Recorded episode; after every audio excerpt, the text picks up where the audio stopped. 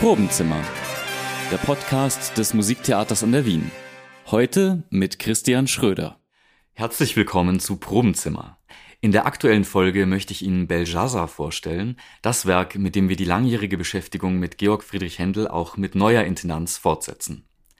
Georg Friedrich Händel war ein weitgereister Komponist, Geboren in Halle an der Saale und aufgewachsen mit der Tradition der norddeutschen Kirchenmusik, ging er als junger Mann in die deutsche Opernhauptstadt Hamburg, bevor er in den italienischen Musikzentren Rom und Venedig Erfolge feierte. 1709 reiste er zum ersten Mal nach London, damals die größte Stadt Europas, die von da an sein Lebensmittelpunkt werden sollte.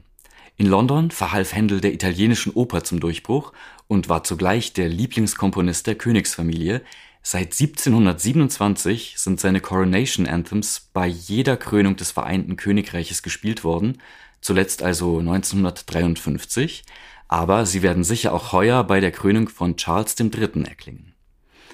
Über das Privatleben von Händel wissen wir erstaunlich wenig. Eine Sache wissen wir aber mit Sicherheit, in Wien war Händel nie.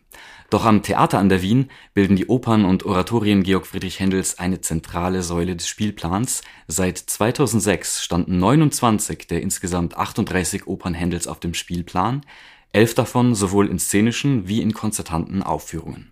Jetzt also Belshazzar, ein Oratorium über den Fall Babylons und den Tod seines tyrannischen Herrschers Belsazar, eine Geschichte, die wir aus dem Alten Testament kennen, dem Buch Daniel. Und dieser Untergang wird in Wien zelebriert von einem weiblichen Leading-Team der Regisseurin Marie-Ève Signerol und der Dirigentin und Lautenistin Christina Pluha. In Rom war Händel als 20-Jähriger mit der italienischen Vokalmusik in Berührung gekommen. Diese frühe Sozialisation mit der italienischen Gesangskultur scheint ein wichtiger Grund für Händel gewesen zu sein, in London trotz zahlreicher Rückschläge an der italienischen Oper festzuhalten. Seit seinem grandiosen Einstand in Englands Musikmetropole mit Rinaldo, das war 1711, kämpfte der Komponist für die Etablierung von Italiens Exportschlager Nummer eins. Mal mit großem, mal mit weniger großem Erfolg. Denn in England war man stolz auf das Erbe Shakespeares und die Tradition des Sprechtheaters, was es dem gesungenen Wort noch dazu nicht in der Landessprache nicht eben leicht machte. Bis 1741 sollte Händel an die 40 Opern auf die Bühnen vom Royal Theatre und vom Queen's Theatre am Haymarket, dem King's Theatre, bringen. In den 30 Jahren seines Wirkens gab es prosperierende Zeiten für ihn, etwa zwischen 1719 und 1728, als die vom Adel unterstützte und unter königlichem Privileg stehende, marktwirtschaftlich geführte Royal Academy of Music unter Händels Leitung große Gewinne abwarf Daneben gab es aber auch immer wieder Rückschläge durch Konkurrenten oder hämische Kritik der Londoner Presse, die Händels Opernunternehmen, die oftmals auf Abonnement basierten, torpedierten. Um drohenden Bankrott abzuwenden, suchte sich Händel stets neue Verbündete und adlige Unterstützer zur Gründung neuer Opernakademien und wartete mit noch spektakuläreren Bühneneffekten und glamouröseren italienischen Sängerinnen und Sängern auf, allen voran mit den skandalumwitterten Kastraten in der Saison 1735/36 hatten negative Rivalitäten und Streitigkeiten um sein Opernhaus Händel wieder einmal in eine Krise geführt. Insgesamt waren infolge des gesunkenen Interesses des englischen Publikums die Opera Seria-Produktionen stark zurückgegangen. Doch Händel war glücklicherweise pragmatisch veranlagt. Ab 1741 legte er dann keine neuen Opern mehr vor Dafür wandte er sich dem Oratorium zu. Mit Deborah, Atalia, Esther und Alexanders Feast präsentierte er ab Mitte der 1730er Jahre vermehrt Oratorien, nun endlich also in der englischen Landessprache, und der Erfolg gab ihm nach einiger Zeit recht. Ein wichtiger Meilenstein hierbei war natürlich der Messiah, der Messias, der schon damals den Ruhm des Komponisten mitbegründen half, ja bis heute als Klassiker mit Händel identifiziert wird Ursprünglich von ihm für den grandiosen Abschluss einer Konzerttournee durch Irland komponiert, wo der Messiah 1742 erstmals in Dublin erklang, ermutigte Händel der Riesenerfolg dieses Oratoriums weiterzumachen. Und mit dem Aufschwung des Oratoriums erschloss er sich auch neue Publikumsschichten.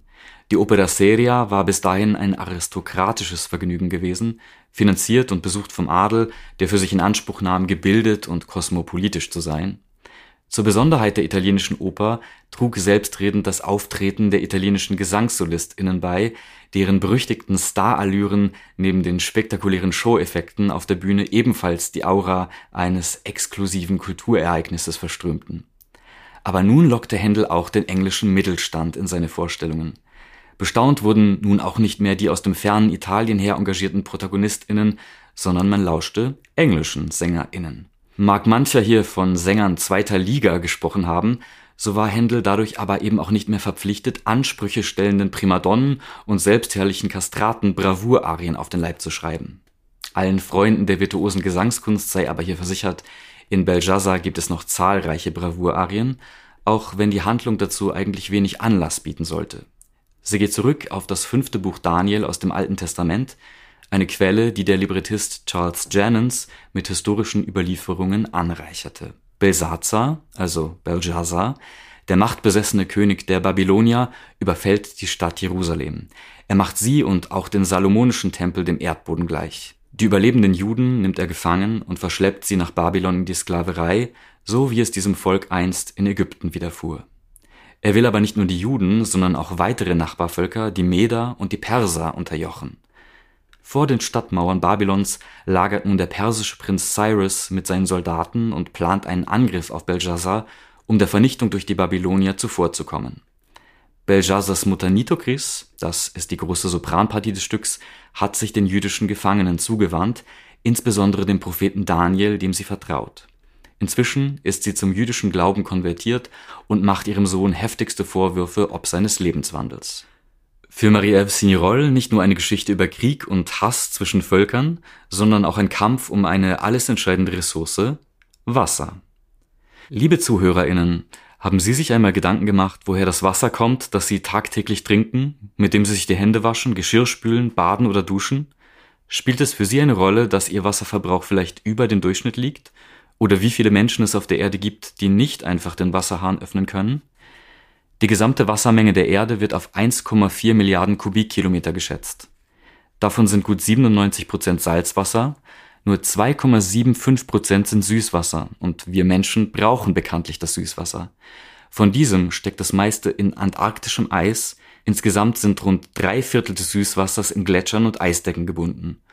Und wiederum 98,5 Prozent des flüssigen Süßwassers sind als Grundwasser in den Hohlräumen der Lithosphäre eingelagert nur ein ganz kleiner Teil davon, 0,0001 Prozent des gesamten Wassers auf der Erde, finden sich leicht zugänglich in Flüssen und Seen, im Boden, in Lebewesen und in der Atmosphäre. Und nicht erst im 21. Jahrhundert ist Wasser ein Gut, das mitunter teuer bezahlt wird, von dem einige profitieren, von dem andere wiederum abgeschnitten sind.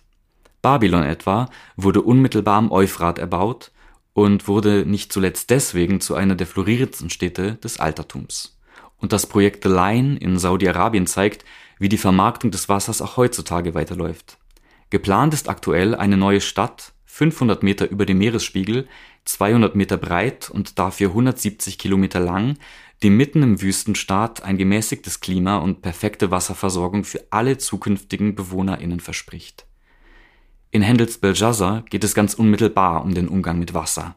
Dem persischen Prinz Cyrus gelingt es, in Babylon einzudringen, indem er den Euphrat umleitet und heimlich mit seinen Soldaten durch das trockene Flussbett unter den Stadtmauern hindurchschlüpft. Für Marie-Ève und ihr Team wird er dadurch zu einem Klimaaktivisten avant la lettre.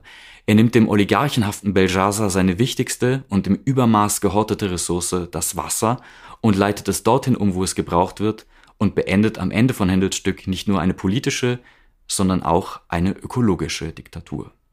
Die Premiere findet am 20. Februar 2023 in der Halle E im Museumsquartier statt.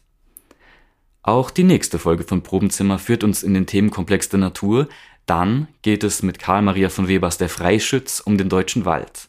Wie es um diesen bestellt ist, inszeniert der ungarische Regisseur David Marton. Mein Kollege Kai Wessler wird bald mehr davon berichten. Bis dahin, Christian Schröder.